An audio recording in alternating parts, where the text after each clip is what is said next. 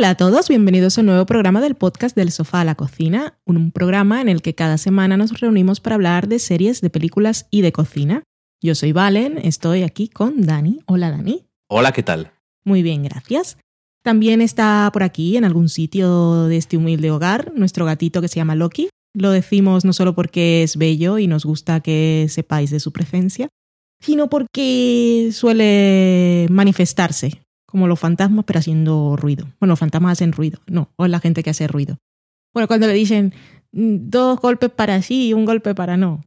Hola, ¿qué tal? Bienvenidos al podcast del sofá a la cocina. ¿Qué vamos a hablar en el programa de hoy? Bueno, antes de todo eso, ya que Dani lo ha puesto en el guion y para que no me mire mal, este es nuestro programa 29 de la cuarta temporada, que somos una serie de ABC Family o algo así. O la serie esa de Charlie Sin en FX. Uy, socorro. ¿Por qué me comparas con eso? Es nuestro programa 143. Para los que nos escucháis por primera vez, bienvenidos a nuestro sofá. Y os contamos que no hacemos spoilers de nada. Y cuando queremos profundizar en alguna cosa porque no nos podemos aguantar, así como vosotros tampoco, a veces hay que hablar, pues avisamos. Ponemos musiquita, decimos ahí spoilers, dejamos un ratito y también viene marcado en los tiempos, así como todas las secciones del programa, en esa cosita de texto que se pone para ampliar información del archivo MP3 en el aparato que sea que lo escuchéis. Y en el programa de hoy, ¿de qué vamos a hablar? Pues mira, vamos a hablar de una serie nueva que se llama Unreal. Y Unreal es que hablemos de esta serie porque es de Lifetime, que es un canal que, bueno, por ejemplo, es el canal ese de la señora, ¿cómo se llamaba? La de los fantasmas, que era masajista con happy endings porque tenía un conflicto muy grande. Ghost Whispers. Eh, no, pero la serie de Lifetime, ¿era de Lifetime? La que era masajista. Sí, ¿no? Pero de Ghost Whisperer. Como... Ah, vale. Sí, ya sé, ya sé cuál dices. No nos acordamos del nombre. Supuesto. Client List. Eso, de Client List. Pues vamos a hablar de Unreal porque, porque nos ha gustado el piloto y está bastante curioso. También vamos a hablar de Hal Catch Fire, que ha estrenado su segunda temporada, esta serie del canal AMC, que es la última esperanza que tienen después de que se les ha acabado Mad Men y Breaking Bad. Y también vamos a hablar de una película que se llama Horns, que no son hornos, sino cuernos, que es una película de 2013, pero que Dani dijo que casualmente la iban a estrenar en España este fin de semana que quedará en medio será en el que publiquemos el podcast, que es la, el primer fin de semana de junio de 2015 para los que vengáis del futuro. Y este es el menú de hoy, nos vamos a la semana en serie.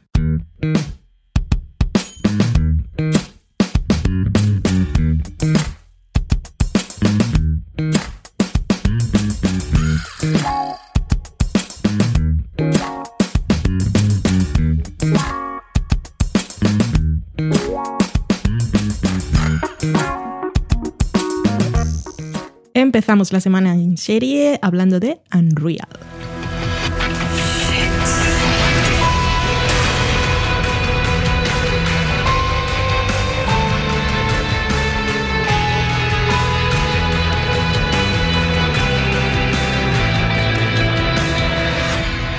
Unreal, que como bien has dicho tú, es una nueva serie de Lifetime.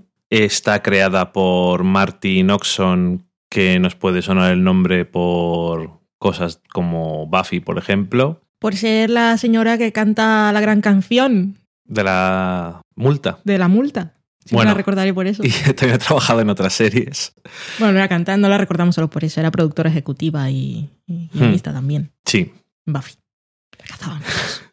Y eh, Sara Gertrude Safiro, que ella era asistente de productor en The Bachelor, soltero, eh, de 2000 a 2003. También Beauty. era productora de segmentos en 2003 y productora de campo de 2003 a 2004 en ese mismo programa, Reality. Mm, esto es un insider. Y esta serie está basada o inspirada en un corto que hizo esta mujer que se llamaba Sequin Race, que era un mm, detrás de el- la cortina behind the scenes eh, de un reality. Detrás de cámaras, ¿qué dicen? Ok, de eso es un poco de lo que va Unreal. Va de, como bien dices tú, es muy útil que esta mujer eh, haya trabajado en The Bachelor porque esto es una serie que nos sitúa en un programa que se llama Everlasting, que es una versión... eh, es exactamente igual que The Bachelor.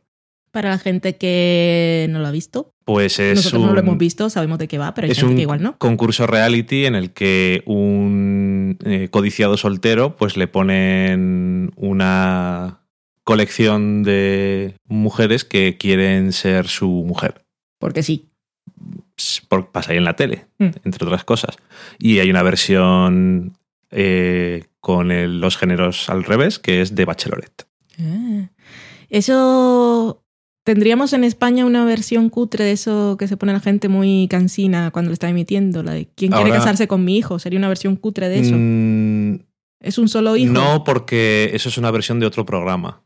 que se pero, llamaba así. pero es un solo soltero. Es que como no, no lo he visto. Sí, solo nunca. es un soltero. Por eso. Entonces sería más o menos eso. Pero lo de aquí es versión cutre, cutrísima. Porque lo de allá van con trajes de gala y están en mansiones. Sí, pero es, es como si dijéramos, se parece más a una especie de gran hermano, pero que es un concurso. O sea, están todas las... Es que el premio es un hombre y no dinero. Sí, exactamente. Bueno, un hombre. El dinero que te da luego salir del programa y. Sí, también. eso.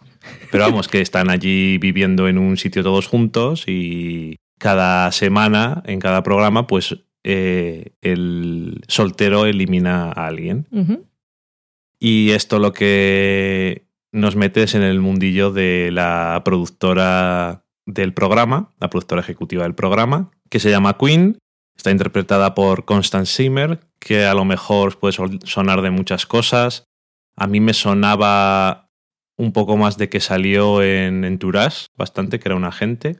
Ah, claro, a mí me sonaba un montón y no la ubicaba. Debe ser de ahí, sí. Y esta mujer, pues es la que es la que mueve los hilos de Pero la protagonista es la otra. la que mueve los hilos de todas las personas que entran allí y bueno, lo que hacen es intentar crear drama e intentar manipular las situaciones pues para que salgan, pues como en todos los realities. Como todos los realities que ya sabemos y- vemos desde el principio que nos hacen odiar a gente y querer a gente y sentir pena por otros. Y parece que es algo que ha salido así natural, pero todo esto se ha rodado antes y las cosas se han montado y se ha decidido Que esos esas personas encarnen esos personajes y es lo que tratan de sacar en cada momento. Exactamente, y como decías tú, la protagonista realmente no es ella, la protagonista es Rachel Goldberg, que está interpretada por eh, Siri Appleby, que tú dices que la conocías de Life Unex- Unexpected. Sí, y creo, creo que era la de Roswell. Pues yo es que no he visto ninguna de esas dos series, ahí me suena de algo. Ah, no he mirado los demás créditos, si te digo la verdad. Pero bueno, ella es la protagonista, que es una de estas. Es un poco como el trabajo que tendría eh, Sara Gertrude Shafiro, que es una de esas personas que trabajan para Queen e intentan eh, sacar lo que necesitan de las personas que están allí concursando. Y concretamente eh, empieza con una nueva temporada de Everlasting y con la vuelta de esta mujer que parece ser que por alguna razón pues la habían echado y está volviendo un poco de esa forma que cuando vuelve alguien y en todo el mundo está, oye, ha vuelto, ha vuelto. ¿Cómo se atreve a volver aquí?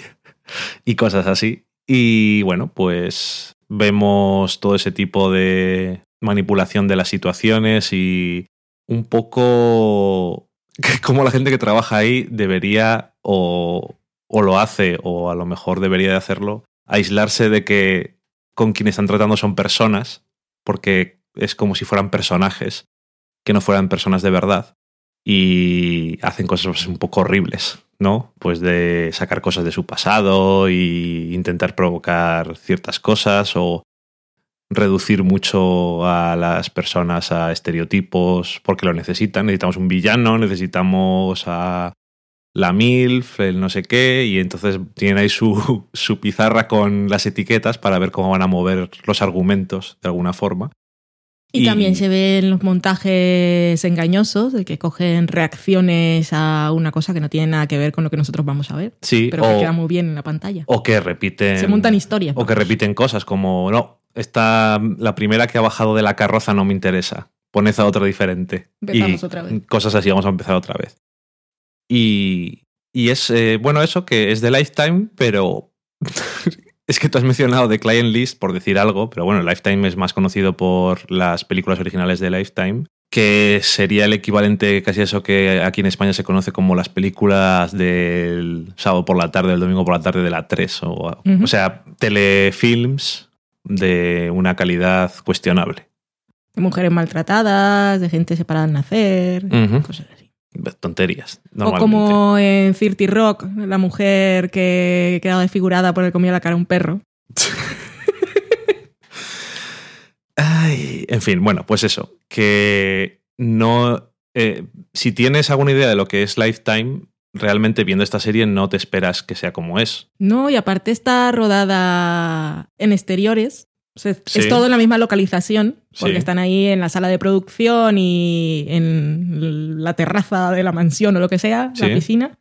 Pero eso, que empiezan por la noche y acabamos por la mañana. O sea que Sí, se han gastado unos dineros, aunque sea con eso. Son horas. sí, supongo. Son varias noches, y a la Ujú. mañana.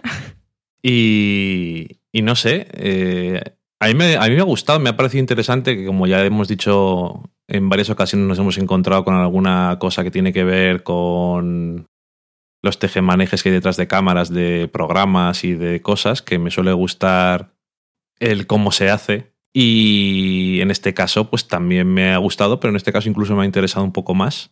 Porque me ha parecido que tiene personajes que son interesantes. Y me ha parecido que las cosas que tienen que hacer son a veces muy chungas y también puede ser curioso.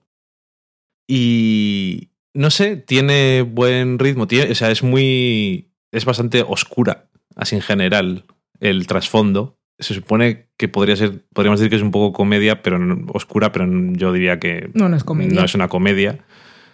Y. No sé. Como a nos a- me decía. Jonathan Sark por Twitter, que la, la vio antes, que según él decía la habían vendido un poco como comedia-drama, que parecía un poco que iba a ser parodia de lo que podía ser el reality. Que- Pero no es una parodia del no, reality. no, no, no, no, es, no tiene nada que ver, todo lo contrario. Es una interpretación de las cosas que pasan de verdad. Sí, y, y- y da mucha cosica, porque es algo que siempre, siempre nos planteamos cuando estamos viendo reality, sabemos que todo está montado, pero sobre todo cuando hemos visto Survivors, que hay gente que está muy loca, y Ujú. entonces te dices, pero esta gente le han hecho un estudio psicológico y la han puesto ahí. Y entonces luego dices, por eso la han puesto ahí.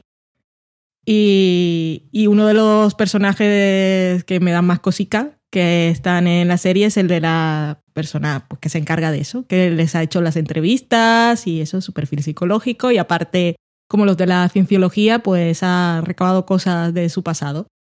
Y entonces eso es lo que utilizan por el pinganillo Ujú. para ser el catacroker a la gente en sus momentos más bajos. Es muy duro. Yo soy muy fan de Rachel, primero porque es que la camiseta que lleva durante todo el episodio es que yo necesito una, ya la había visto por ahí, pero la necesito más. La de este, así es como luce una feminista en inglés. Y, joder, me identifico mucho con ella. Es de esas personas, por primera vez veo una persona con la que podría identificarme. No, porque afortunadamente no tengo que trabajar en eso. Pero entiendo que para ella sea muy chungo tener que hacer lo que hace. Pero es que aparte es muy buena. Entonces, eso, eso, eso me gusta, porque es una zorra manipuladora, es la mejor en lo que hace, va con su carita así y de repente hace ¡zas! pero, pero eso podemos ver que, que le afecta. Y ese es el conflicto principal que nos plantea la serie, por lo menos en su primer episodio, y a mí me parece súper apasionante. Sí, a mí me parece que. Me parece que no hay personajes que son caricaturescos. Un poquito Igual el, el, el jefe creador. Y, El creador de la serie, o sea, del programa, sí que es un poco exagerado. y pero, la productora ejecutiva está un nivel por debajo. Mm, Pero incluso. Es que no sé, porque a lo largo- a lo largo del episodio, al final del episodio tiene una escena juntos que es un poco así, porque al principio tienen otra escena que digo, pues bueno, esto es un poco típico, pero luego al final tienen otra que me hace sospechar que igual no es tan típico. Sí, igual que Y no- desarrollarlo más. Y bueno, sí, pero el, el creador de la serie es el- tampoco tiene mucho tiempo, pero sí es muy, Mm. es muy exagerado y eso, pero los demás no. Y sobre todo en el sentido de que cuando tienen que hacer alguna cosa, o sea, hacen cosas bien, también la cagan, pero y también cuando hacen ciertas cosas no, no es que no les afecte. que podría ser en plan, Buah, yo soy malísimo y me da igual todo, soy un sociópata. Pero no, como si fueran gente normal, prácticamente. Y también las personas que están dentro del concurso. Las concursantes. Las concursantes e incluso el soltero. Sí.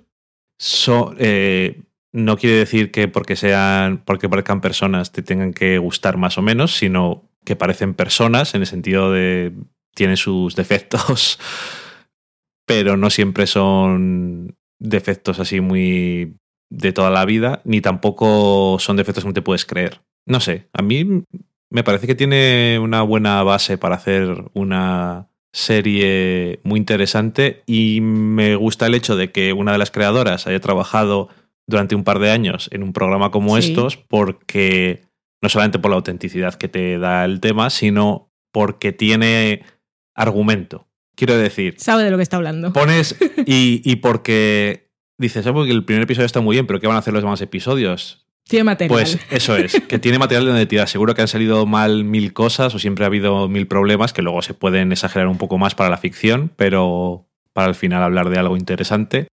A mí me ha gustado bastante, sí. Sí, una sorpresa Yo muy la voy curiosa. a, una cosa para ver este verano, desde luego. Sí, la han estrenado en un buen momento. Así que si se os ha escapado del radar. Qué bien podría ser, Y algo de lo que hemos dicho hace tilín, echadle un ojo, porque, claro, no sabemos qué puede pasar el resto de episodios, pero potencial hay. Sí. El piloto está muy bien. Y, y eso, que las dos personas que están detrás, pues una tiene mucho que decir, que no la conocemos, y la otra, pues una persona que conocemos de Buffy, que también, bueno, eso para nosotros, pues tiene cierto valor. Así que, en principio, pues es una de esas cosas para ver en las semanas que vienen. Y ahora os vamos a hablar de la segunda serie que os traemos esta semana, que es la segunda temporada de Hal and Catch Fire y que vamos a comentar sin spoilers.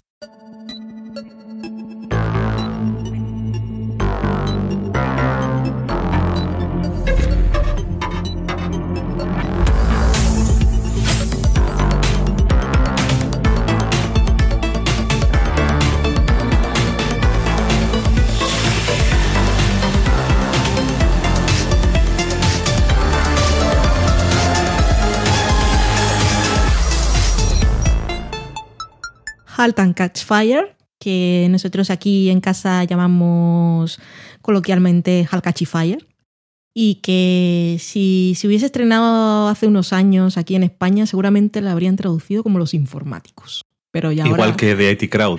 Sí, antes, que Mm. traducían todo, ahora pues dejan los nombres porque ya me dirán, igual a la gente no ni le suena ni sabe, pues esto es una expresión de cosas. Es una frase hecha de informática, sí. Pero bueno, como suena bien y ahora ya podemos aguantar los títulos en versión original, los dejamos. Pues eso.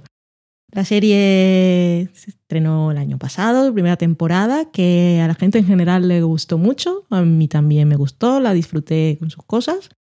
Em, no soporto a su personaje protagonista, nunca lo soportaré. Lo odio profundamente. Al que se supone que es el protagonista. Joey Macmillan, te mereces todo lo que te pasa.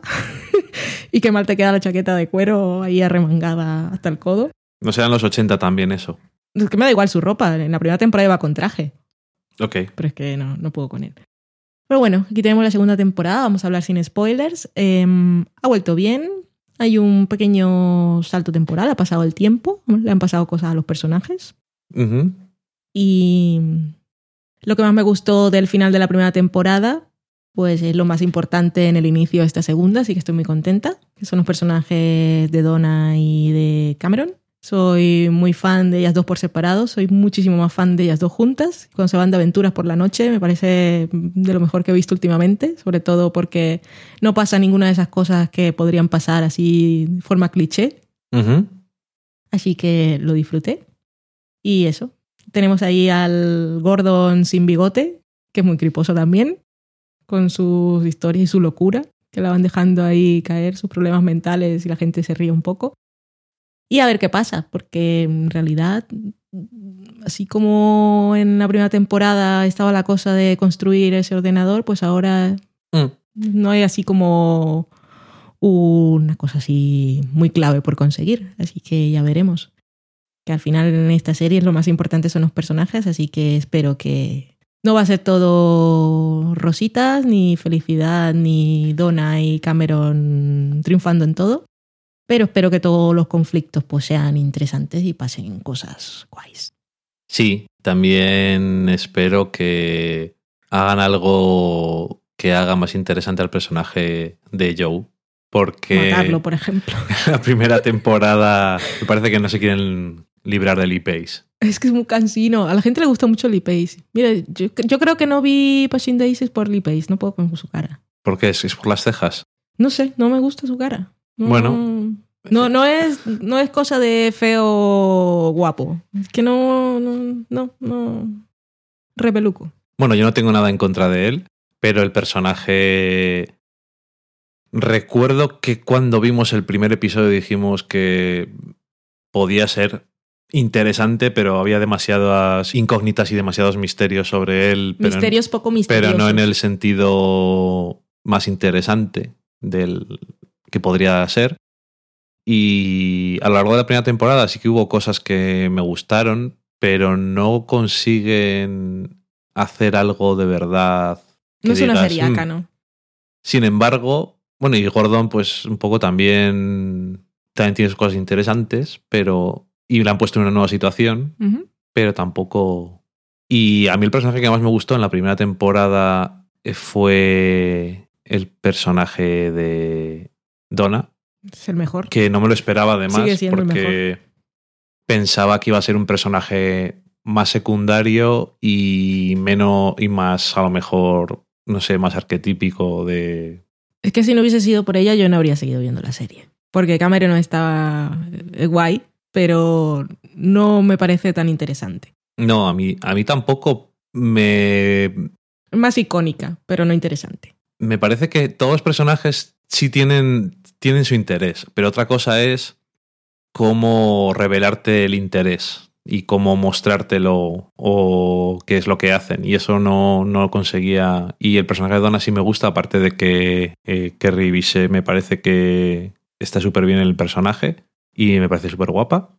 Pero aparte de todo, es eso, que el personaje es el que realmente no es que se pudieran identificar, también que se pudieran identificar mejor los conflictos, que no siempre es eso necesario, porque también puede ser conflictos que no ves, sino que eran, estaban mejor desarrollados y llegaban a conclusiones más interesantes, no sé. Me gustó más en general todo lo que hacía ella que lo demás y, y era bastante más secundario, sobre todo al principio, que lo que hacían los demás. A mí Cameron cuando más me gusta es cuando está con el ex jefe. Sí. Como cuando más me gustaba en la primera temporada y, spoiler, lo hemos visto en este primer episodio. Que además, eso, y eso también fue una relación que a lo mejor no te veías venir Ujú. cómo la desarrollaron. Y a mí me, y me gusta bastante porque el personaje de Cameron sí tiene. Es, es tan. es una mujer tan. tan seca y tan. yo voy a mis cosas. Y no es muy a veces de crear lazos ni de intimidad con nadie. Y entonces, pues eso, tener, aunque sea esos momentos así un poco, casi un poco padre-hija, Sí, lo es. porque es lo que parece la relación y no me imagino que se llevara muy bien con sus padres Cameron, aunque no sabemos mucho. No sabemos nada de esta gente. Pero no sé, es que del pasado de las personas lo que más, incluso del que más descubrimos es el personaje de Joe, pero y es que todo eso tiene realmente tiene las, los ladrillos para hacer una casa bonita, pero no la hacen, parece una casa de esas que no te paras a mirar. No, es una casa de esas de cartón que viene el cerdito y la sopla. Cada episodio. De Hace la casa de cartón y viene el cerdito y la sopla y se cae. No te acuerdas muy bien del cuento. No me lo sé. ¿No hay casa de cartón? No, de cartón no hay. ¿Por qué no? ¿Y cuál es la que se cae? De paja. Paja, cartón, tomate. Los tres territorios no tenían cartón. La casa de cartón, me gusta. Bueno, pues eso. A mí este episodio me ha gustado, pero me ha gustado sobre todo la parte de, de ellas. Me ha parecido... Además, aparte de los personajes, me ha parecido más interesante y más dinámico y más excitante su trama. Los otros dos están un poco... Que, a lo mejor, que también es un punto de la trama. Están un poco ahí a verlas venir, pero a ver qué es lo que les viene. No sé. Y también reconozco que tiene este primer episodio como algunos unas pistas de que no es Joe exactamente el mismo personaje que era la temporada pasada, que puede ser el principio de algo más interesante.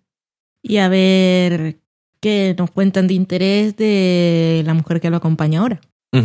Que me, parece que puede haber algo interesante ahí o no.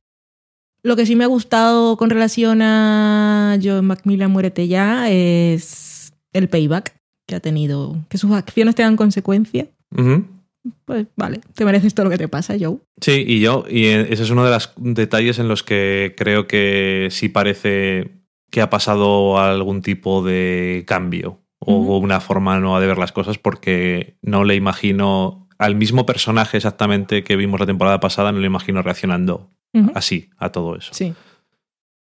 Y los críticos, como siempre, han visto, bueno, como siempre, ¿no? Cuando pueden, en este caso sí, les han pasado varios episodios, creo que han visto cinco o seis y están muy contentos. Dicen que está muy bien, Pues que hay que verla. El año pasado era una serie que me pareció que estaba bien y llegó y tuvo algunos momentos muy, muy, muy buenos. Tuvo momentos, pero en general, bien, correcta. El penúltimo episodio me gustó mucho y luego momentos. Pero era más que correcta porque si no, no la habías visto. Hay muchas series correctas y no las ves. Tiene que darte algo más. Es, es que para mí correcta tampoco es malo. Pero entonces, ¿cuántas series hay que, nos- que son menos que correctas? Muchísimas. Yo creo que hay muchas series que son correctas, pero no son para ti. Eso, eso es otro punto también. Eso es En ese caso está Donna. Y yo creo que el enfoque... So- de- solo le falta la copa de vino, aunque El- llega borracha en este episodio, que también está muy bien. El enfoque de la serie creo que sí es de lo que... Por eso también la has seguido viendo, yo creo, que es del tipo de serie que te interesa. Lo que pasa que le falta algo ahí que ver. Bueno, vamos a seguir viéndola. Sí. Ya comentaremos si pasa algo muy a lo loco o al final de temporada. Y con esto acabamos la semana en serie y nos vamos a la cata de pelis.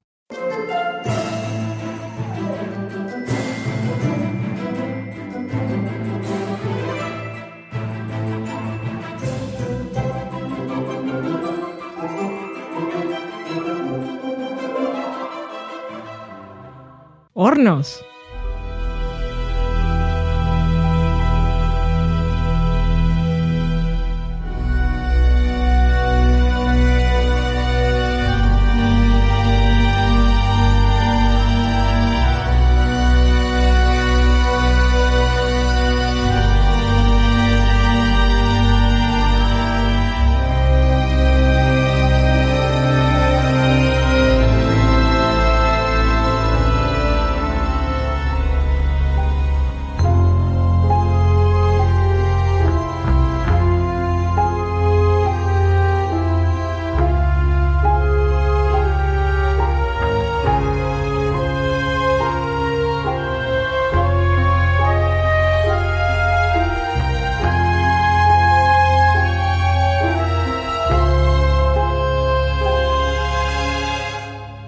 Horns, que es cuernos. Lo que tú digas. Creo que no la han traducido tampoco aquí en España la que la iban a estrenar. La han llamado Cuernos porque la gente se pensaría que es una serie de otra cosa. Infidelidad. Se pensaría que es una comedia española sobre la infidelidad. No sé si habrá alguna. Comedia que se llame Cuernos. que se llame así. Yo no digo nada más Cuernacos. porque no sé, no sé nada. Bueno, esta es una película que tuvo su estreno mundial en 2013 en el Festival de Toronto. Estreno mundial suena como una cosa. Sí, El World Premiere. Y después en Estados Unidos la pusieron en los cines el, al final de. Bueno, en Halloween de 2015 2014. 2015. urr. Casi, casi. Tienes del futuro. De 2014. Y ahora la van a estrenar aquí, pues un tiempo después. A veces pasa. Y en época de Halloween también. Y últimamente, sí, en época de Super Halloween. Bueno, verano. Mm, Lo podían haber puesto en San Valentín también. Tampoco es que no sea muy adecuada. Esta película está dirigida por Alexandre Ha, Mm. que ha Ajá. dirigido de. Take on me, take Pero on con me. J. Mm, Ajá. Las colinas tienen ojos, Piraña 3D. Es un señor. las colinas con ojos sería una cosa muy creepy. Imagínate que vas Pues por ahí por el campo paseando y están ahí como el ojo de Sauron mirándote. Pues no sé si será de eso. Es una película de terror también. Es un señor que, por lo que tengo entendido, es muy de género, pero esta es la primera película que veo entera. Los campos tienen colinas. Depende de los campos. Mm. Algunos son solo praderas. Muy bien. todo muy planito. Es que tengo muchas cosas que decir de esta película. Ya te veo ya. Y el guion es de Keith Boonin, que no le conocemos de nada, pero que está basado en un libro que se llama Horns, igual, está escrito por, Joe Hill, que es el seudónimo o el pen name que llaman en Estados Unidos de el hijo de Stephen King, que se puso ese nombre pues por eso de... Ah, hostia, el hijo de Stephen King, sí, sí, ven. Y dijo, a mí no me apetecen estas mierdas, aunque si ves una foto suya es exactamente igual. y que sobre todo... Dicen Stevie. Sobre todo se le conoce extrañamente por eh, ser guionista de un cómic que se llama Lock and Key, que es bastante famoso. Y no sé si tenía alguien planes de adaptarlo a, televisión o algo así, pero bueno, el caso es que eso, eh, sobre todo es conocido por los cómics, aunque creo que aparte de Horns ha escrito alguna novela más, que de tal palo tal astilla, me imagino. Y los protagonistas, pues tenemos mm, algunos que os, os puede sonar la cara, pero sobre todo el protagonista absoluto es Daniel Radcliffe, Harry Potter. que es eh, Harry Potter, como le llamas tú. ¿Y la película de qué va? Pues la película va de... Harry Potter. Un chico que se llama Ignatius Perris, Eso no lo recordaba. que le llaman Ig, y que su novia es descubierta, asesinada y violada, y él es el principal protagonista. O culpable. No sabemos. Sospechoso. He dicho protagonista. Tú dijiste protagonista y dije culpable y queríamos decir sospechoso. Sí. Mm. El principal sospechoso. Ujú. Y entonces eh, viven en un sitio de estos en Estados Unidos que dices, es un pueblo en el que todos se conocen, aunque seguro que tiene 5.000 habitantes, pero un sitio de estos No que... como Dorn, que debe ser la población con menos población, menos poblada de, de todo el universo con seres vivos en toda la historia de la fantasía, la ficción e histórica. Porque ¿cuántas Dorn personas has de- visto tú en Dorn? de Juego en de Juego de Tronos. Tronos. Es que Pues poca gente. está el señor que está sentado en la mecedora viendo el jardín, su mujer con las otras tres guerreras. La mecedora. Ya hablaremos de Juego de Tronos, que cada día, que cada, vez, más. cada vez que grabamos un programa, sueltas algo de Juego de Tronos. Es que estoy obsesionada con la poca gente que hay ahí. Bueno, todo eso, toda la escena que tiene que ver con Dorn en lo que se ha visto hasta ahora es bastante fracaso. La primera, me refiero, el primer episodio. Bueno, lo de después también se puede discutir, porque, en fin. Em, y entonces, bueno, pues eso, que vas por la calle y te van tirando piedras y escupiéndote y todo el mundo te odia porque nadie te ha condenado, pero todo el mundo dice que la has matado. Eh, uno de sus mejores amigos es su abogado, su familia tampoco se cree que él eh, sea inocente y él pues es- va por la vida un poco, un poco jodido y diciendo pero qué mierda se está pasando aquí, ¿Quién, ¿por qué nadie intenta descubrir quién ha matado a mi novia? Y bueno, pues ocurre una cosa muy surrealista y es que de repente, bueno, se acuesta con una chica, no sé qué, y, y se levanta y empieza a ver que tiene como unos cuernecicos que le salen de la cabeza. Y- protuberancias cuerniles. Exactamente, esa es una palabra que existe, cuerniles. Como cornucopia, por ejemplo. Lo mismo. Y entonces, eh, aparte de eso, bueno, pues ve al médico a que me lo quiten. Claro. Pero bueno. Doctor, doctor. Eh, lo que va descubriendo es que tiene el poder de... Es una cosa un poco surrealista, de, de como de hacer que las personas le digan sus deseos mm, más ocultos y, hor- y horribles y que les pide, le piden permiso para poder actuar sobre ellos. Yo tengo ganas de follarme a un tiesto y nunca se lo he dicho a nadie. ¿Puedo hacerlo? Sí, por favor. Y entonces lo hace. Un ejemplo. Eh, y bueno, pues eh, la trama va avanzando, pues intentando descubrir a ver qué mierda se está pasando con estos cuernos y quién ha matado a su novia, que la vemos en flashback, que eran todos muy felices. y todo muy bello. querían. Era muy campestre todo. Y, y bueno, pues reconozco, esta película la pusimos un día que estamos así, pues no tenemos nada que ver. Vamos a ver algo. Hace tiempo. Era corta, hace tiempo. Esto lo está diciendo Valen porque no se acuerda muy bien. Y la puse porque había, la habían subido en Netflix y habíamos visto el tráiler. Por eso que estás un día viendo tráilers a ver qué cosas van a salir. El trailer era curioso. Y el tráiler dije, pues todo tiene pinta de ser gracioso. La, No tiene nada mucho que ver. O sea, la idea que te haces cuando ves el tráiler, cuando empiezas a ver la película, te descoloca. Pero te dejas llevar. Sí. Y de hecho llega a ese punto que, en el que transmite el tono del tráiler, pero la película es un poco. No, o sea, no, es, no, es, no está mal, pero es un- una cosa aceptable.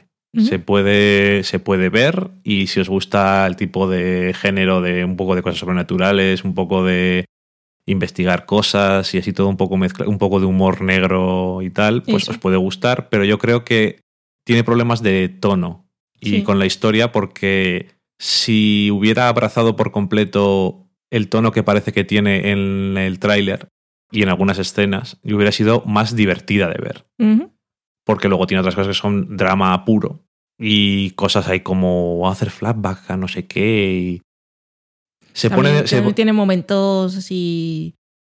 Va, va con el tono así como, como un yo-yo. Sube y baja. Porque tiene el momento ese de. Un momento de drogadicción. de efectos de la droga, que también es como muy. Pasado- Sí, o sea- surrealista, pasado de vuelta loco. O sea, loco, tono loco. loco pero eso que son tiene una mezcla como de cosas duras y muy serias incluso demasiado serias Sí. y con otras que son muy chorras. No en plan parodia ni nada sino Bueno, es que es un señor con- que va con cuernos. Entonces Es así, poco- pero- Pero eso me gustaría, claro que la novela a lo mejor es eso, pero mm, no sé si el tono estaría un poco mejor encontrado. Y aquí yo creo que es eso, que en la primera mitad de la película creo que es más entretenida. No creo que esté mal en general, no es mi tipo de película. Esta no es para el domingo por la tarde. Yo esta la pondría un sábado por la noche, comiendo pizza, bebiendo cerveza. por ejemplo. Y tiene momentos en los que te puedes reír de lo animal que es o de la situación. Y luego es que tiene otras cosas que son muy... que en otro tipo de contexto podéis decir esto es de llorar. Sí. Pero la mezcla y, de la, y la situación del hombre este que va con sus cuernos y todas las cosas que han pasado, pues es como... mm, no me encaja muy bien del todo. Entonces, bueno, pues eso. Si os llama la atención, podéis verla. No es larga, pero yo creo que pierde una oportunidad de ser una cosa como más entretenida de ver. Más palomitera incluso.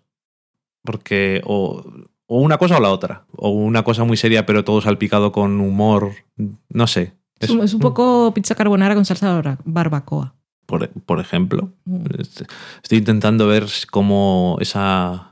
Y bolitas de pollo. cómo ese símil termina de encajar con todo esto. Ay, en fin. Bueno, pues eso, una cosa curiosa que no, no voy a recomendar encarecidamente, pero Daniel Radcliffe, que yo creo Harry que, Potter. que casi toda la película descansa sobre él, yo creo que está bien y además como está haciendo un esfuerzo, yo creo que consciente por intentar separarse de las cosas que se le asocian, Harry Potter, pues no es un paso en la dirección equivocada, pero la película podría ser mejor. Pues muchas gracias, Dani, por hacernos un buen resumen y aportaciones a la película. No tan valiosas como las mías. No, por supuesto que sido no. ahí incisivas. Sí, sobre que en Dorn no hay gente. Las casas Que de cartón. parece el páramo de masa. Ay, Dor. Bueno, dejamos la cata de pelis y nos vamos a la cocina.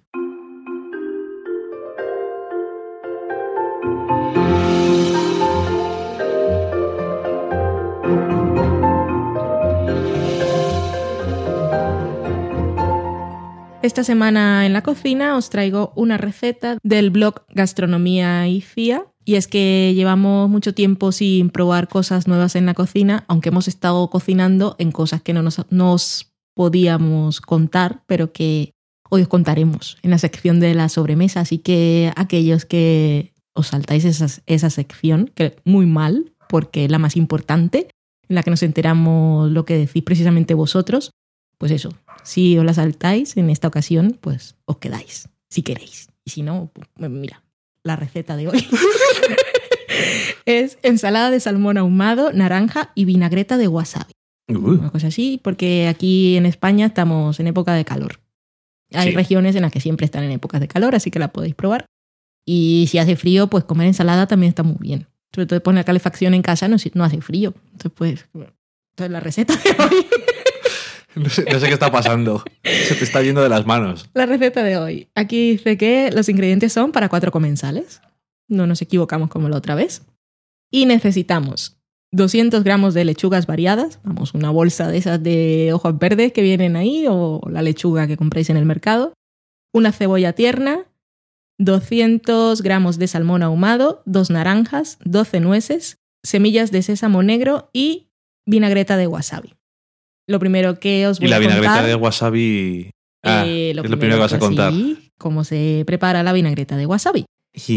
Necesitamos dos cucharadas de aceite de girasol, una cucharada de vinagre de arroz, una cucharadita de aceite de sésamo, una cucharada y media de salsa de soja, una cucharadita de zumo de limón y una cucharada de wasabi. Ah, y también un tercio de cucharada de azúcar glass. Y esto lo podemos reemplazar por miel. ¿Y cómo se prepara esto? Pues lo echáis, no, no, no lo echáis todo. En un cuenco ponéis el aceite de girasol, el vinagre de arroz, el aceite de sésamo, la salsa de soja y el zumo de limón. Esto es una chorrada que me lo habían dicho así porque luego dice, añade también la pasta de wasabi y el azúcar glass. O sea, lo que yo decía en el principio, lo ponéis todo en un cuenco y lo batís bien con una batidora pequeñita o con un tenedor para que quede todo bien emulsionado. Y entonces lo probáis, ver si está a vuestro gusto de limón, si hace falta un poco más de limón, si hace falta un poco más de wasabi. Si no tenéis wasabi, pues le podéis poner un poco de mostaza de Dijon para reemplazar, que es un poco así picantona. Ay, picantona. Y eso debe tener ahí el equilibrio a vuestro gusto, que no tiene que ser triángulo equilátero, entre el acidito del limón y los vinagres, el picante del wasabi o la mostaza y el puntito dulce del azúcar glass o de la miel. Pues esa es la vinagreta. Lo tenéis Mucha- todo allí y ya está. Mucho aceite de sésamo veo yo ahí, ¿eh? Que eso sabe un montón. Pues yo le he quitado, imagínate tú. Ah, venía más. Sí, Pues, aquí he hecho mi reducción. Y luego, pues ponemos las hojas ahí en el bol de ensalada chulo que tengamos, uno de esos de madera del Ikea. No las pongáis enteras, las podéis trocear un poco con la mano. Nosotros nos gusta cortarlas en tirita. Pero bueno, eso. Pongo una lechuga y ahora he hecho la- esta encima y me la como a bocados. ¿eh? Con cuchillo y tenedor, ¿por qué no? Pelamos la cebolla tierna y la cortamos en juliana.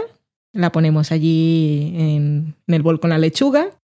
Luego las lonchas de salmón, aquí dice que para que quede bonito, pero en este caso en la ensaladera pues yo no le veo tanta gracia. Si queréis podéis montar los platos individuales. Todo esto que he dicho que va en el bol del Ikea, pues montáis platos individuales. Lechuga, su cebolla. Y entonces las Ujú. lonchas de salmón lo que dice es que las enrollemos un poco sobre sí mismas, para que no queden pues ahí las tiras de salmón como si fuera un trozo de jamón. Y luego pelamos las naranjas y separamos los gajos, que eso es con un cuchillito, pues vais cortando justo por dentro de las líneas blancas. Y van saliendo los gajos perfectos y bonitos. Los tiramos ahí en los platos o en el bol. Lo tiramos. Y luego cortamos las nueces en trozos, los ponemos allí. Echamos la vinagreta por encima o la ponemos en una jarrita al lado para que cada uno se lo ponga. Y un poquito de sésamo negro, que esto es más que nada para, darle un poco de color así diferente, que se vea el contraste. Y ya tenemos la ensalada de hoy. Muy bien. Casualmente, hoy hemos comido una ensalada que llevaba salmón ahumado y una vinagreta que tenía mostaza de guillón. Sí, señor, casualmente. Qué cosas. No sabía que ibas a hacer esto. La vida, yo tampoco. Lo he sabido hace poco. Ay. Se acabó la cocina, del sofá a la cocina y a la sobremesa.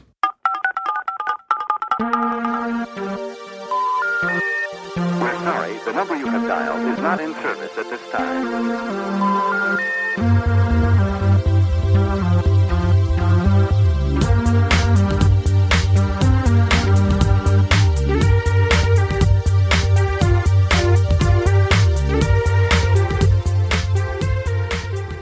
Pues ya estamos en la sobremesa y aquí viene la revelación del giro dramático de la temporada, que ya habíamos hecho spoiler al principio. Que es por demasiado cierto, hype igual, ¿eh? estábamos, cuando estábamos grabando el podcast nos llegó un email referente al proyecto, un email de nuestra diseñadora. ¿De modas? No. Os contaremos qué es lo que estamos haciendo. Pues mira, estamos, llevamos muchos meses, como ya os habíamos dicho en un programa anterior, eh, pues viendo muchas series Muchas series, series que ya habíamos visto y otras que no, y que estábamos haciendo, buscando gente comiendo y gente cocinando y gente hablando de cosas, de platos de cocina. ¿Por qué? Porque es que hay una cosa que, que no existe en el planeta Tierra, y es un libro de recetas que aparecen en las series de televisión, pero un libro en el que aparezcan muchas series de televisión, porque ya sabéis, pues por ahí hay libros de juego, cocina en Juego de Tronos, cocina en True Blood, cocina en Mad Men, que en muchas ocasiones hemos visto que no son recetas que la gente prepara, sino en muchos casos son inspirados. Pues mira, este personaje pues igual podría gustarle comer pollo con almendras, porque tiene así los ojos achinados. Uf, qué mal me ha quedado eso, pero bueno. O esta receta sale en la serie en un momento. ¿En qué episodio es eso? Que lo quiero ver. Exactamente. Y, eso es, pues, pues que es un proyecto que le hemos puesto muchísimo cariño, yo sé que os va a encantar y que nosotros lo necesitamos para vivir. Y es eso precisamente, tal como decía Dani, que no es solamente decir, pues mira, oh, sí, seguro que como conocí a vuestra madre, How I Met Your Mother, yo me acuerdo que en alguna ocasión comían pollo frito. Y entonces pone, pues el pollo frito en How I Met Your Mother comen. No, nosotros os decimos qué, qué pasa, una descripción de la escena, en qué episodio sale. Y luego cada receta, pues sale. Hay platos que aparecen en muchas series. Pues hemos hecho ahí la super selección para que aparezcan. Tenemos 100 recetas por ahora seleccionadas. Tenemos muchas más, pero hay que acotarlo todo un poco. Pues son 100 recetas que hemos seleccionado muy bien para que haya muchos tipos de platos y son de esos platos que igual algunos los conocéis y otros no, que siempre escuchamos en las series y que nunca habéis cocinado ni probado. Los hemos dividido en secciones y tenemos referencias a casi 200 series. Porque cada receta lleva, pues, esta tenemos, pues os podemos decir ahora porque lo veréis en Berkami, que es la plataforma de crowdfunding, en la que esperamos que entréis a darnos vuestro apoyo y os llevéis vuestro libro, porque esto no es donación por donación. Esto es una precompra, como en Amazon, cuando compras cosas anticipadas, pues lo mismo. Y es. En Berkami buscas, ¿cómo se va a llamar el libro? Del sofá a la cocina. Exactamente. Que si luego os acaba el programa y no os acordáis de eso de Berkami porque no lo habéis escuchado nunca, pues en Del Sofá a la Cocina lo vais a encontrar, que lo vamos a tener ahí bien, bien a la vista. Y en Twitter y en Facebook, o nos preguntáis, que os pasaremos el enlace pues rápido y corriendo. Sí, y muy contentos. Pues eso, por ejemplo, os decía, pues tenemos, tenemos una receta que es la mejor hamburguesa de Nueva York y la serie destacada en este caso es Como conocí a vuestra madre. Y entonces en esa receta os describimos en qué episodio y cuál es la escena en la que esa hamburguesa es protagonista. Nosotros compramos los ingredientes y preparamos esa receta para comprobar que la receta está bien y luego no pasen las cosas de cuatro comensales o dos o falta un poquito de sal y hacemos las fotos. Y luego hay material extra, porque tenemos, tenemos una sección que se llama Escenas Eliminadas, en la que incluimos otros momentos gastronómicos destacados en la serie en cuestión, en este caso como conocía vuestra madre. Tenemos otra sección que se llama Crossovers, en la que os contamos otras series en las que aparecen hamburguesas, momentos destacados. Y también tenemos en algunos casos otra sección que sería de curiosidades, en las que hay o curiosidades sobre ese plato, sobre la historia, sobre los ingredientes, o en algunos casos cosas curiosas como crossovers extraños reales de productos ficticios de una serie que aparecen en otra. Y además hemos dividido esas recetas en unas secciones chulísimas, como por ejemplo para comer viendo los Ujú. O para cuando cancelan tu serie favorita, Sí. placeres culpables y muchas más. Y muchas más. Pues es un libro, además, que no lo vamos a hacer nosotros en el WordPaint, sino que En WordPaint no sé qué es, pero con vuestro dinero y apoyo, pues podemos pagar a una diseñadora maquetadora profesional, porque es un libro que, aparte del contenido chulo que tiene y todo el cariño y dedicación que le hemos puesto, queremos que también sea una cosa bonita de tener. Sí, que no sea que cogemos todo lo que hemos escrito y imprimimos el Word y le ponemos una portada y ya está, sino que esté todo maquetado bonito y tenga unas fotos chulas. Ya empecéis a ver de, de dónde, sal- de dónde se va a ir el dinero. Sí, y luego la impresión. En la maquetación, en la impresión de los libros, en Comprar los ingredientes. comprar los ingredientes. en comprarnos unas luces para hacer bien las fotos y no hacerlas con el móvil y esas cosas. Todo el dinero se va a ver en el libro y el libro lo podéis tener. Y además, todos los que colaboréis, pues apareceréis en los créditos, en agradecimientos. O sea que esos libros, pues tenéis acá, y además tenéis vuestro nombre como persona que ha confiado en un proyecto y que ha participado en él, que eso es bonito. Y también os lleváis un marcapáginas, eso pues, está bien, pero a mí a veces me hace falta. Y un delantal, un Muy sofá a la cocina, para que cocinéis las recetas del libro. Y aparte, eso es lo básico. Pero hay otras, que lo que se llaman recompensas, sí. porque esto es de crowdfunding. Esto de crowdfunding, si hay gente que nunca ha participado en uno, pues em, lo ponemos en esa plataforma que nos da un poco de difusión, porque aparte de vosotros, que es la gente que nos escucha, pues ahí podemos llegar a gente asidua a la página que, a la que no podríamos llegar. Por eso lo ponemos allí. Pero entonces, ¿qué pasa? Que esta gente pues cobra comisión como es normal. Y también nos cobran unas comisiones por tarjeta y también hay que poner el Y IVA de y esas PayPal. cosas. Pero bueno, esto del crowdfunding, ¿qué es? Que vosotros entráis y decís, pues mira, pues el libro es que en realidad, aparte que los chicos me caen bien, es que el libro me mola y lo quiero tener, pues lo compro. Cuando decidís hacer eso y decís, compro, no os cobran el dinero inmediatamente. Tenemos 40 días para conseguir el objetivo de financiación que necesitamos para poder pagar todos los costes del libro. Ujú. Si eso no se consigue, o qué tristes estaremos todos, no cobrarán nada. Pero Ni nosotros la idea, nada. la idea y la, y la ilusión, y confiamos en que sea, en que es algo que realmente mola, es que podamos conseguirlo. Entonces os cobrarán el dinero cuando pasen los 40 días, que es que dura la campaña. Ujú. Así que sepáis eso. Y en ese momento es cuando os pedirán, os enviarán un email y os pedirán todos los datos que hagan falta, como nombre para los agradecimientos y que creo que la dirección tampoco la piden al principio. Pero no luego sé. sí, para que os lo podamos mandar. Pero bueno, que sepáis que eso. Y todas las recompensas ya tienen los gastos de envío incluidos. Este es un libro. Los gastos de envío son caros fuera de España, pero está la opción si podéis hacerlo o reuniros varios, que también hay la opción de comprarlos por pack. Pues eso, que cuando entréis y veáis las recompensas, aparte del libro, el delantal y tal, también hay unas recompensas para dedicadas especialmente para vosotros que escucháis el podcast, que además del libro y todas esas cosas que os hemos contado, tenéis la opción de pagar un poco más y con eso tener un podcast dedicado especialmente al tema que vosotros queráis. Eh, en este caso estamos hablando de series y de películas y podéis decirnos que veamos una película y os hagamos un especial, sería un especial de mínimo una hora y con nosotros nunca se sabe, pero una No. hora la tenéis garantizada y puede ser mucho más en el que vamos a, como hicimos por ejemplo con el ciclo de Hitchcock, pues vamos a, vamos a verla y vamos a investigar y a contaros curiosidades y a analizarla y todo eso. Y aparte de cosas que os gusten, pues si queréis tirar por el lado puteador, pues también podéis obligarnos a ver cosas que no. Y también tenemos la opción de hacer un especial de series o... De una serie que ejemplo, os guste a vosotros. Sí. O también hacer un seguimiento mensual, una sección mensual en nuestro podcast de una serie que esté en emisión a partir de octubre.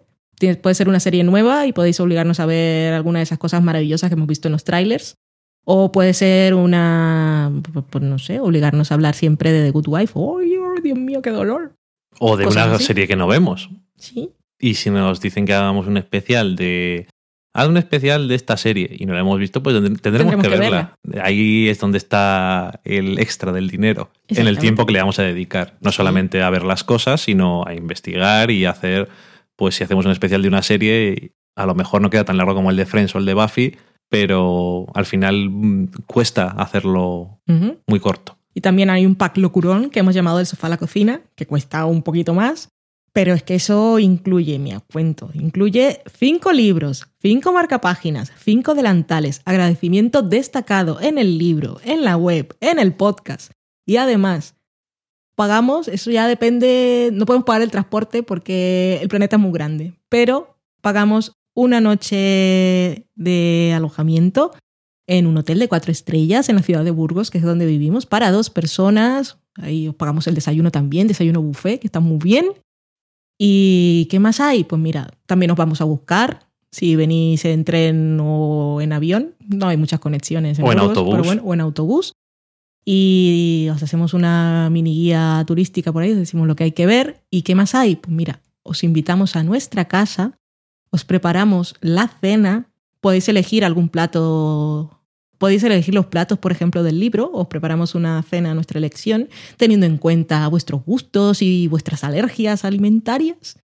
Y también podemos ver algo en la tele, ¿Pero qué más hay? Pues montamos toda nuestra parafernalia de micrófonos y mesa de mezclas y los cascos y nos sentamos los tres o los cuatro si vuestro acompañante pues quiere participar y grabamos un podcast desde el sofá a la cocina. Y el premio súper especial, aparte de todo eso, ¿cuál es? Lo estáis escuchando quizá ahora mismo haciendo ruido. Loki. podéis estar con él y podéis tocarlo porque se deja tocar por los extraños. Es un gato muy cariñoso con los demás, aparte de hermoso y bello. ¿Qué se está comiendo? ¿Qué está haciendo? Está jugando con una bolsa de plástico. Ah, tan bello. Exactamente. Pues eso, eso es lo que hemos estado, que no era una cosa así súper top secret, sino que pues hasta que no nos, no nos aprobaran el proyecto en Berkami, pues no podíamos decir nada. Y ya está. Y esperamos que para cuando salga el programa ya esté. Seguimos escuchando a Loki de fondo. No sé si se podrá quitar luego. Por eso aviso. Espero que os guste mucho. Sí, estoy muy nervioso. Estoy muy nerviosa, sí. Pero está muy chulo. Hemos trabajado tanto. Sí. No sí. lo hemos pasado mal, pero hemos trabajado un montón. Sí. Eh, es que además alguien puede decir, pues, ¿qué habéis estado haciendo? Que no habéis, no habéis hecho nada. Habéis estado viendo unas series y tal. No. No, no. O sea, ¿qué pasa también que nos hemos dado cuenta? Que muchas series la gente come, pero no se ven los platos. La Oh, gente sí. va a los, por ejemplo, alias. Un montón de momentos que están en restaurantes, pero es que no se ven los platos. Las series en las que la gente come de verdad, es que eso es dinero. Por la continu- Ujú. mantener la continuidad de lo que se han comido y, Y también nos hemos dado cuenta- reservar los platos. Y también nos hemos dado cuenta de que hay series en las que comen mucho. Y hay muchísimas referencias a comida. Y hay otras en las que para encontrar que alguien diga un alimento en alto es complicado. Y tenemos series de todos los tiempos, de todos los géneros, para todos los gustos. Sí. Y como veréis en la presentación, tenemos I Love Lucy, tenemos El Prisionero, por ejemplo. Tenemos, bueno, desde eso tenemos Orange the New Black, tenemos Bones, por supuesto Juego de Tronos, Mad Men, Friends, Tenemos de todo. de todo. Star Trek, Battlestar Galáctica, muchas series. Sí, casi 200 has dicho, o sea que es que parece. Y luego dices, joder, casi 200. Pues no sé yo que hay tantas series. Y hay muchas más. Sí. Lo peor de todo es que cada día dices, ay, vaya, en esta serie se me ha olvidado mirar a ver si había algo. Y luego, luego cuesta mucho la selección, porque claro, hay series en las que comen muchísimo, pero tampoco podemos saturar y que haya 20 referencias de la misma serie. Entonces hay que intentar encontrar el equilibrio para que todas tengan un poquito su momento de gloria.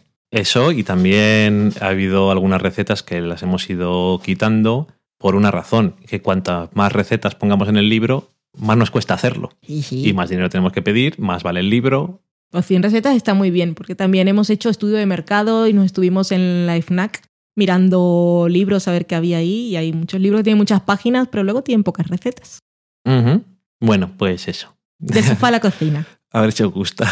Esperamos que sí. Y a ver si participáis porque tenemos mucha ilusión. Sí. Y eso, podéis comprar el libro y si no podéis, pues por favor compa- compartidlo. Eso sí, dice, yo es que no tengo dinero para comprarme el libro ni siquiera en su versión más barata. Pues díselo a todo el mundo. Pues eso, Facebook, WhatsApp, Twitter, por teléfono. Eso también. Oye, mamá, eso, ¿no tenías tú que querías un libro de cocina? Buenísimo. son los, también podéis pensar que son regalos de Navidad anticipados, eso que ya tenéis. Siempre hay alguien que le gustan las series Sí, y le gusta la cocina, o le gusta la cocina y luego hay series. Es un libro vale para Ay, todos. Y está muy chulo, ya lo veréis. Bueno, pasado el momento revelación de secretos y giros y promoción, un poco tráiler largo, esto parece un tráiler de la NBC de 7 minutos. Vamos a pasar a comentar lo que nos habéis dicho esta semana y empezamos por Twitter. Bueno, primero felicitar Ay, a. Carmen Moreno, que es Carmenia. Carmenia en Twitter, que fue su cumpleaños el sábado pasado. Felicidades. Muchísimas felicidades, Carmen. Muchísimas felicidades y muchas gracias también porque nos mandó una cosa desde Dallas, desde Sí. Estados Unidos. Qué ilusión ver el sobre en el buzón. Totalmente Sí. sorpresa y luego lo abres y más sorpresa lo que hay dentro. Ya os lo pusimos por ahí en Twitter y en Facebook. Si, si, si se os ha pasado, entrad a Facebook, que es donde lo encontráis más fácilmente, pero es que es, es una belleza. Es un amor. Sí, compró una tarjeta que era un poco así como de sentido pésame, pero muy bonita, y la configuró poniendo cositas de Mad Men y le quedó perfecta. Muchísimas gracias, Carmen. Muchas gracias. Y bueno, en Twitter pues nos dicen también algunas cosillas. Tenemos a Libertad Morán, que es Libertad Morán en Twitter, dice, me estreno bien con el meme. Podéis participar, recordad, el meme de los afrons. No hemos tenido tiempo ni de eso, somos lo peor. Estamos demasiado liados. Mm. Meme de los afrons de 2015 de este año, el cuarto año que lo hacemos, podéis ganar premios y lo único que tenéis que hacer es intentar apostar a ver qué se va a cancelar y qué se va a renovar de las series que se emiten como primer año, el año que viene, en Estados Unidos, en los canales en abierto. Hemos puesto el listado, tenéis que apostar con unas reglas, que como dice Mónica de Friends, las reglas controlan la diversión. Claro que sí. Y Muchas bueno, gracias a los que ya Gracias, habéis sí. participado. unos cuantos ya. Y gracias también a los chicos de O Televisión que hablaron del meme en su podcast y por allí creemos que por allí ha venido gente que hemos tenido como una avalancha de nuevos seguidores, así como bien por bloque. Bienvenidos todos si estáis escuchando el programa. Y Bienvenidos. Yo creo que han venido por allí porque Televisión es un podcast de esos que tiene miles y miles de escuchantes. Miles de millones. Y bueno, pues eso decía Libertad Morán. Me estreno bien en el meme, ya he fallado una. Decía ella. Supergirl tendrá temporada completa y yo la veía cancelada al tercero. Y le decíamos, bueno, pero eso no quiere decir que la hayan renovado. No. Solamente quiere decir que le han dado la temporada completa y no sería la primera vez que una serie le dan la temporada completa y después la cancelan. Espero que no. Esperas que no tú porque te gusta, pero puede ocurrir. Puede ocurrir, sí.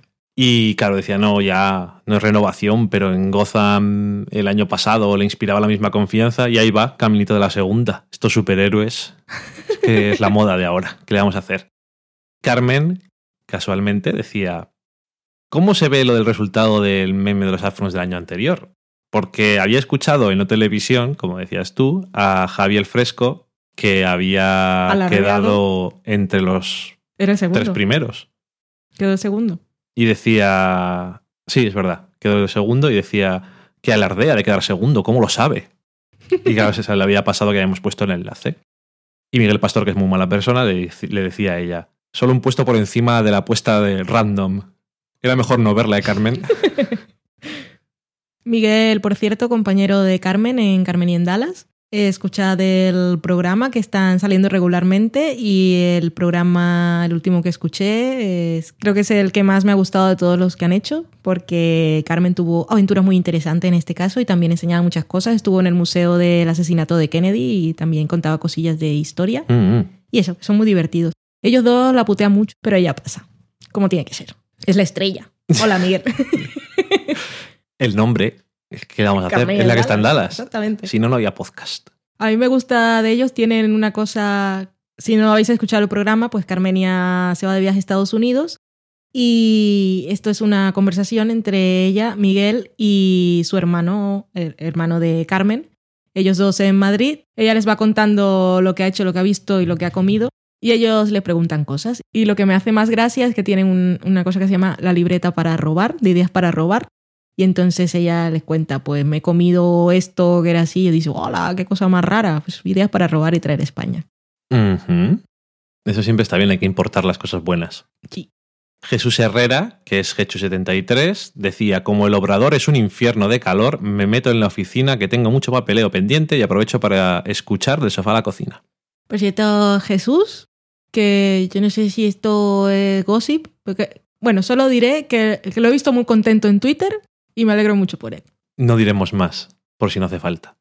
También decía, eh, perdón por la herejía, pero Sky de Agents of Shield me recuerda a la gran Buffy y además Chloe Bennett me pone mucho. Me parece muy bien todo lo que dices. A mí también me pone su pelazo. y además es muy simpática en Instagram, así que si eres fan, síguela, porque pone fotos Sí.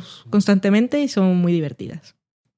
También decía que era muy fan de un comentario que hiciste tú en el último programa sobre la penosa trama de Dorn y las ridículas serpientes de arena en Juego de Tronos. Será también fan entonces de lo que has dicho hoy. Y decía que daba lastimica, sobre todo porque los que hemos leído los libros y sabemos el partido que se le puede sacar a Dorne, pues estamos ahí como... Que si, si tuviera un cartelito a la entrada de esos de como Twin Peaks, que iba cambiando, ponían La la, gente que vivía y iba, iba bajando, pues en Dorne, ¿qué, qué a poner? 10. Y Cristina, que eso sean Crawls, decía, mi parte favorita de vuestra sección de Shield ha sido el comentario sobre el Juego de Tronos. Pobre Shield. Decía Daniel Roca, vaya hype que están haciendo en el sofá a la cocina con su proyecto. Pues El espero, que Sofá esté- Project X. espero que esté a la altura de vuestras expectativas. Que mordía la lengua cuando iban diciendo por ahí, ¿es una revista? Sí, decía Carmen, que es un restaurante? ¿Una revista? Más o menos. Decía Daniel Roca, ¿hogar para gatos? ¡Uy!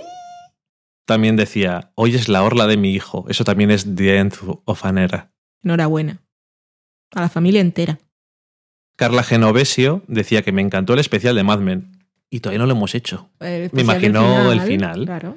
¿Van a hacer el especial de la nueva temporada de Juego de Tronos? Sí, no se preocupen, que Game of Thrones va a volver a este programa suyo porque invitaremos a Pilar y a Vanessa, ecos a 10.000 kilómetros. que siempre nos dicen las cosas porque se han leído los libros. Nos Sí. pueden ayudar a, no solamente a los nombres, sino un poco a entender las cosas, las cosas son diferentes. Sí, pues este, este año la estoy siguiendo a ritmo de emisión, pero ya veis cómo estoy con los nombres. El señor de la mecedora. Y ni siquiera es una mecedora. Pero, bueno. parece. Los señores del documental que comentamos la semana pasada, Showrunners, nos daban las gracias por hablar del documental y decían, nos hubiera gustado hablar español, pero bueno, esperamos que os haya gustado. Eso, pero no, sabía que, no sabían que habíamos dicho. No puede ser que estábamos diciendo, hablamos de Showrunners, vaya mierda. y ya le dijimos que sí que nos haya gustado y tenemos el libro también. Y nos dijeron que gracias por apoyarles. Dos mujeres y un vestido. Decía también que habíamos hecho un cliffhanger con el proyecto. Aquí se resuelve, como si vuelves a la nueva temporada. Y que éramos malvados porque les dejábamos con la intriga hasta junio. Como si faltaba mucho tiempo. Ya está aquí. Alexandre V. Vázquez decía: ¿No tendréis una playlist compatible con todos los trailers de los Upfronts? Que comentaba que yo había dicho que teníamos una en el podcast. Más o menos. Tenemos un link en el que podéis ver una página, es en Metacritic, en la que vienen todos los vídeos disponibles de los Upfronts. Si hay alguno que tiene restricción regional, como en este caso me parece que eran los de ABC, los podéis ver gracias a una extensión que se llama hola.org, que Muy es muy, útil. muy- muy fácil de usar y muy útil para el momento, no hay que pagar nada, no hay que hacer nada, aunque mejor usarla para cosas concretas, porque no hay codificación de la IP y cosas de estas extrañas y te pueden coger datos a saber. Que no digo que lo hagan. Y si no queréis ver los trailers porque es una pérdida de tiempo, podéis escuchar podcast amigos que han dedicado programas a comentar los trailers que ellos han visto y os podéis basar en sus opiniones o en la descripción de las cosas que hay en los trailers para hacer vuestras apuestas. Estos podcasts son o televisión, fuera de series y fans fiction. Sí, porque nosotros no vamos a hacer un especial comentándolos. Valen ni siquiera se acordaba de todos los trailers que había visto nada más terminar. Me suele pasar. De hecho, todavía no hemos hecho las apuestas, ella y yo, y no quiero apostar nada, pero lo sé. Cuando empecé a hacer las apuestas, no sé acordar de las series que... ¿Esta serie cuál era? Ya. ¿Te pasa siempre lo mismo? Sí, siempre me pasa y por eso siempre apuesto una que dejan para cuando se acaba la temporada. Maitechu, que es Mari Margolis, decía que le apetecía mucho nuestro proyecto, que, que era una revista, que si era un video podcast. Uy, no, por Dios.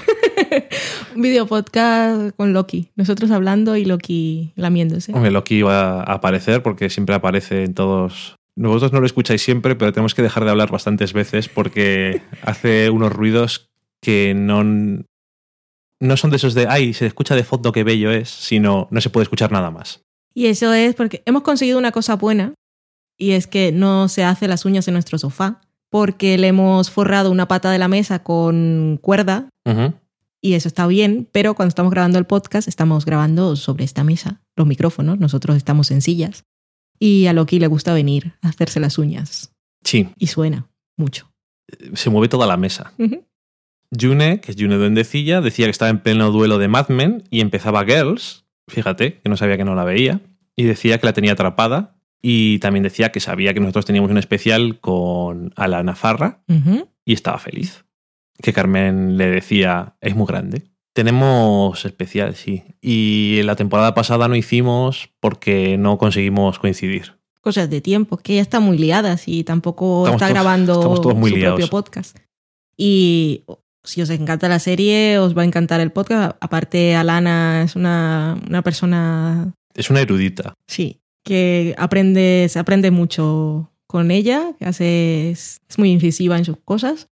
Y no solo tenemos un especial, como bien dice alguien después, tenemos dos. Sí. Tenemos uno de, de la, después de la primera y segunda temporada y tenemos uno después de la tercera. que decía Maitechu luego que mejor que uno, dos especiales de Girls, yo juraría que solamente hay uno. Ay, no me acuerdo. Bueno, yo O igual se refiere al que está pendiente de grabar. hemos hablado tanto de él que parece que es real. Ay, no, fíjate, ni siquiera me acuerdo. Es que ya después de tantos programas se me olvida lo que hacemos. En fin. Claro, y Daniel Roca decía, si no recuerdo mal, nos deben otro. Y además post-tesis, porque ¿Cierto? Alana hizo una tesis y era sobre Girls. O sea, que imaginaros si tiene alguna idea de lo que está hablando. Poquita, como nosotros casi. Decía ella, ya le debemos dos, a ver si grabamos pronto. No, bueno, tú sí sabes, yo no sé nada. Yo solamente aprendo. Yo vengo, me siento, cruzo las piernas y me pongo así. mm, mm, mm, Y para que cruzan las piernas. No lo sé, es que me, me he imaginado echando así para atrás con las piernas cruzadas. Ok. No sé por qué. Y dos mujeres y un vestido decía, quiero hacer el meme afrons, a ver si lo sé hacer, que es muy complicado. Este año hemos cambiado un poco la pinta que tiene el asunto de cómo se hace. Las reglas no. Las reglas son las mismas, pero lo hemos indicado de otro modo y esperamos que lleve a menos confusiones. Y está el conde contar. El conde contar. Sí. ¿Que ¿Cómo se llamaba aquí? Lo mira, me lo preguntaste tú el otro día, lo miramos en YouTube y ya se me ha olvidado. A mí se me olvidó porque no mola. Conde contar mola más. Sí, conde contar. Es el señor vampirito marioneta de Barrio Sésamo. Uno, dos, tres. Tres cosas. Y con eso termino Twitter. Muy bien, ¿qué más hay? Tengo en Facebook un comentario de June que decía: No sabía que veis Agents of Shield, pero si hemos hablado de ella. ¿Alguna vez? Sí. Mm, varias veces. Te hemos pillado. Decía: Yo no la veo, pero en mi casa sí se ve. Con la cosita que me da el sin ojos, Da mucha cosita, sí. que la ve de, la ve de reojete. Que claro, pasas por ahí, ves al señor y ves, socorro. ¿Qué, qué, qué mierda estáis viendo aquí? Eso es casi como ver a Zachary Quinto. Casi. También tengo un comentario en Epox Ujú. que decía, es de Danais, decía, hola chicos, de acuerdo con lo que habéis comentado del episodio piloto de Supergirl, comparto el entusiasmo de Valen, aun siendo como soy un varón y heterosexual. Muy bien. Yo también, pero que el otro día grabé el noveno podcast, que es el otro podcast que tengo, que es sobre cómics, y mi compañero de podcast, que es Albertini, no estaba tan entusiasmado. Pero bueno, que no tiene que ver No, el ser varón y estas cosas. Ya estaba un poco cansado, la verdad, de tanto macho en el género llevado al cine y la televisión y echaba mucho de menos a una chica poderosa de verdad, además de encantadora, sexy, dulce, inteligente, valiente, etc. Y se ríe. Yo sí, parece que le ha gustado. Con lo que no estoy muy de acuerdo es con vuestra opinión de Man of Steel. La revisión... Uh, Espera, espera. La visión de Superman que presenta es diferente en varios sentidos del clásico de Christopher Reeve, por poner un referente que conoce todo el mundo, pero eso no quiere decir que aquel eh, presente- represente ningún canon o que dé una visión más ajustada del kryptoniano. De hecho, si hay alguno que se acerca más al personaje, tal y como es en el cómic, no es el de Superman de 1978, sino el de 2013. Superman no se desenvuelve en la comedia, sino en el drama y la épica. Superman no es simpático, es notablemente serio. Las aventuras de Superman están cargadas de violencia y destrucción considerables, como corresponde a personajes de este tipo. Superman ha matado antes, sí, bastantes veces, etc. Me gusta vuestro estilo, Valen es muy simpática, salud. ah.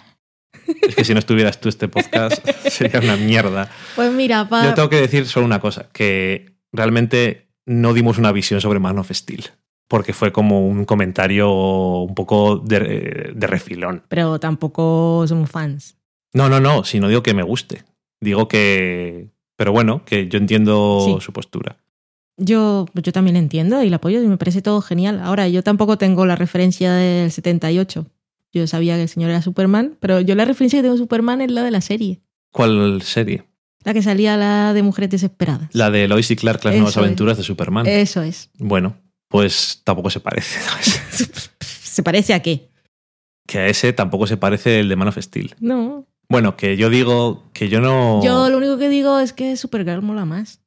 Que no quiero decir si me parece bien, es lo que dices también. Yo no quiero decir muchos spoilers de Man of Steel, aunque a estas alturas de un poco igual porque nunca decimos spoilers de nada. Pero que lo que comenta él también pasa en la segunda parte de Superman de Donner. Entonces eso tampoco es un problema. El problema es que la película eh, es un poco desastre en prácticamente todo. Y lo del tono, que tiene que ser serio Superman, pues me parece bien, pero tiene que ser también un símbolo de esperanza, puede tener colores. Eso. Eso no quiere decir que sea una comedia, pero puede tener color. No sé. Supergirl mola más. No vamos a entrar mucho más porque para eso ya hablamos en su momento un poco aquí cuando vimos la película y ya que he dicho el noveno podcast, pues ahí nos desahogamos porque no nos gustó a ninguno de los dos. Y yo esa película no la no puedo defender en, en nada. Ya está, he terminado. Muchas gracias, Danais. Bienvenido a nuestro sofá. Bienvenido. ¿Se ha acabado el programa? Si lo que tú digas, que tú eres la que manda. Muy bien, muchísimas gracias por escucharnos. Esperamos que os lo hayáis pasado muy bien. Y bueno, ya sabéis, ya hemos contado todos nuestros secretos. El gran proyecto súper secreto ya no lo es tanto. Así que ya sabéis lo que hay que hacer. Pues ir a Berkami y decirnos que nos queréis mucho y que el libro lo queréis tener. Por favor. y si no podéis, pues contárselo a todos. Eso, contáselo a todos. Muchísimas gracias. Pasadlo muy bien. Un besito. Un beso, adiós.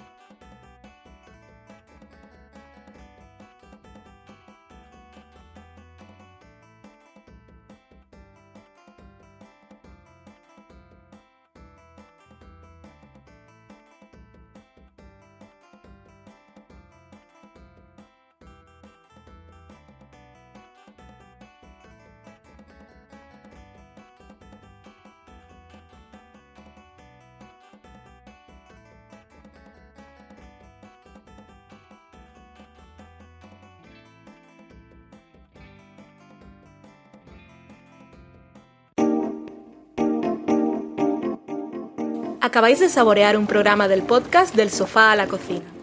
Para prepararlo hemos usado los siguientes ingredientes.